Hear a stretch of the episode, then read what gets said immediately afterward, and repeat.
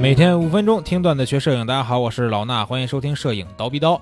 今天这期节目可能是咱们对于安妮莱布维茨的故事啊分享的最后一期了，或者说是这段时间里边最后一期啊。以后有兴趣的话再给大家多分享，好吧？那这次呢，咱们还是讲到他对于器材的一些看法啊。这是下半集，说到了顺应时代的问题。他说，时代在变化，比如胶卷生产商确定了什么算是真实的色彩。但其实这个标准是主观的，而且是不断在变化的。二十世纪九十年代初，他发现自己的母亲用金柯达啊随手拍的照片看起来更自然。金柯达啊，我也非常喜欢这个卷，因为真的很便宜，是我接触过最便宜的卷啊，几乎是啊。然后继续说安妮啊，他说，但是呢，自己用的这个彩色反转片的色彩显得就有点生硬了。另外，他很喜欢南戈丁尔的作品里边那种随意的色彩，因此他觉得自己应该放弃反转片，转用彩色副片。他向杂志解释这个观点，但是呢，杂志不同意。听到安妮这么说，印刷厂和艺术总监们简直要疯了。但是安妮告诉他们说，必须得适应这个变化，去学会怎么印彩色的副片。他们只是坐在办公室里，而摄影师则要在现场应对瞬息万变的情况。我们需要有灵活度。人们花了时间啊，慢慢的去适应这些变化，最终呢，彩色负片成为了标配。呃，说到数码的问题，他说刚开始用数码器材的时候，对他来说最大的问题是，他涉及庞大的团队，拍摄现场突然多了很多人，那些技术人员，重要的拍摄，比如封面、预先布景的拍摄或者是广告的拍摄，现场会有两大堆器材，还有一台备用电脑，以防其中一台电脑死机。我感觉被机处被这个机器困住了手脚。状况百出，就像开法拉利跑车那样，啊，各种当心。我开始去习惯屏幕上面看刚刚拍摄的照片，然后电脑死机了，设备都停止运转。过了一段时间，我意识到自己在现场试图做的事情太多了。其实，在拍摄的时候没有必要直接在显示屏上进行调整。我决定拍摄时要集中注意力。用胶片拍摄的时候，我总是先用宝丽来拍一些。当你看到宝丽来照片中实现了想要的效果，光线没问题了。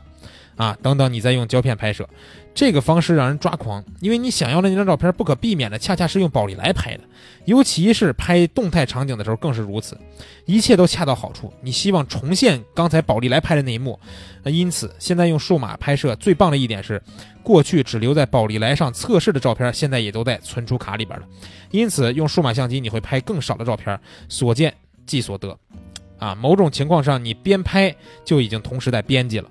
安妮认为，用数码相机拍出来的颜色更接近你所看到的颜色。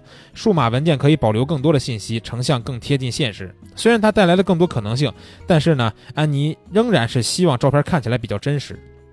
他说：“我会去用任何能实现这一点的相机。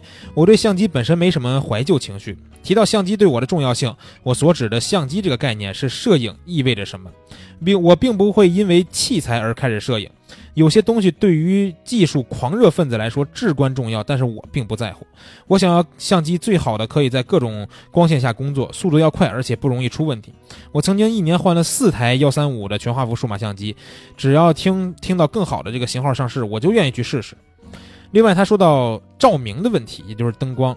他说牛顿曾经让他不要再使用闪光灯了啊。赫尔穆特·牛顿，这也是一个大师，他是驾驭自然光的大师。是我认识的所有的啊，是我认识的唯一能在正午阳光下拍摄的摄影师。他可以把浓重的阴影和极高的反差运用到极致。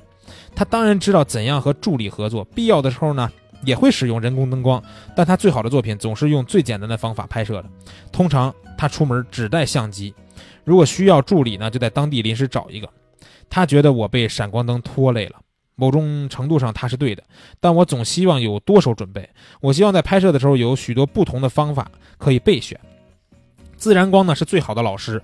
用闪光灯的时候，你应该顺着自然光的方向打，而永远不要从相反的方向试图与自然光抗衡。在室内添加闪光灯，相当于创造了日光摄影棚。而当你在室内拍摄，就应该记住自然光是什么样子，然后用。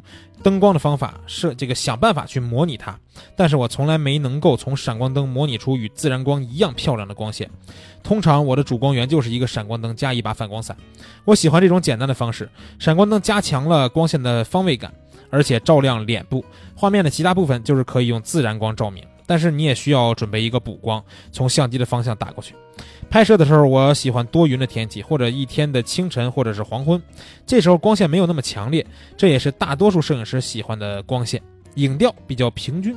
不过呢，我最终觉得日落的时候拍摄太紧张了，我会让一个助理专门用测光表监测地平线处的光线，但常常突然之间天就全黑了。有一次我们不得不在一片漆黑中徒步走出沙漠，那儿还有蝎子和蛇，大家都不敢从地上把摄影器材收起来，所以还是在日出的时候拍摄更好。太阳升起来之后啊，还有足够的充足的时间可以工作。在室外用灯意味着自己带一个太阳。二十世纪七十年代，给《滚石》杂志工作的时候，呃，我找到了当时最小的闪光灯套装，放在一个小箱子里边，大约三英尺长，一英寸，呃一三一英尺深。它有两层架子，上层能放两个轻型的灯架和两把反光伞，下层拉出来能容纳一个四百瓦的电源和两个插头，还能放进一个测光表。但是这个箱子没有轮子，有时候一个人拿不动。最初呢，我想把变压器接到汽车的电池上作为电源，但这意味着拍完之后汽车可能无法启动。后来呢，我开始带一个小型的发电机和两千四到三千二百三千二百瓦的每秒的巴尔卡交换器。我的妈，我都没用过这个东西啊！因为我觉得要用更大的功率，这个灯才能和自然光去匹配，尤其是大白天在海滩拍摄的时候，我们也会带着巨大的交换器和隆隆作响的发电机。但是后来我觉得这样做有些过头，照片拍出来太正式，有种舞台感，而且曝光过度，拍摄对象好像被光盯在了那儿。有意思的是，技术的进步让牛顿可以轻装上阵的建议得以实现。用数码相机，你可以提高快门速度，也不需要用那么强的光了。因此，你不需要更大的功率的闪光灯。我缩减了带去现场拍摄的器材清单，不用带那么多设备了。我现在用电池供电的宝福图闪光灯套装，每个只有十磅重。它们不需要连接电线，因此我能够灵活的移动。我可以只带两个闪光灯和两个小型的保护图反光伞。如果是封面之类的复杂拍摄，我也可以租到更大功率的灯。嗯，对于器材的很多安妮自己的自述呢？我们就分享到这儿。其实今天这期节目，安妮的这些她自己的想法，我觉得对于我来说还是比较有启发的。因为我一直是一个非常喜欢用自然光拍摄的摄影师。